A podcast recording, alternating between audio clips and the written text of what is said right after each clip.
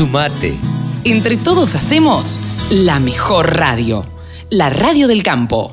Respecto a la reunión de hoy con las autoridades, eh, nosotros mantuvimos nuestra sorpresa eh, de querer implantar nuevamente un 15% de la restricción a las economías regionales, donde le explicamos las dificultades que algunas atraviesan y que no es una buena medida eh, para nada y aparte reafirmamos nuestro rechazo absoluto de que lo tenemos desde hace años eh, contra las restricciones que es un puesto totalmente injusto.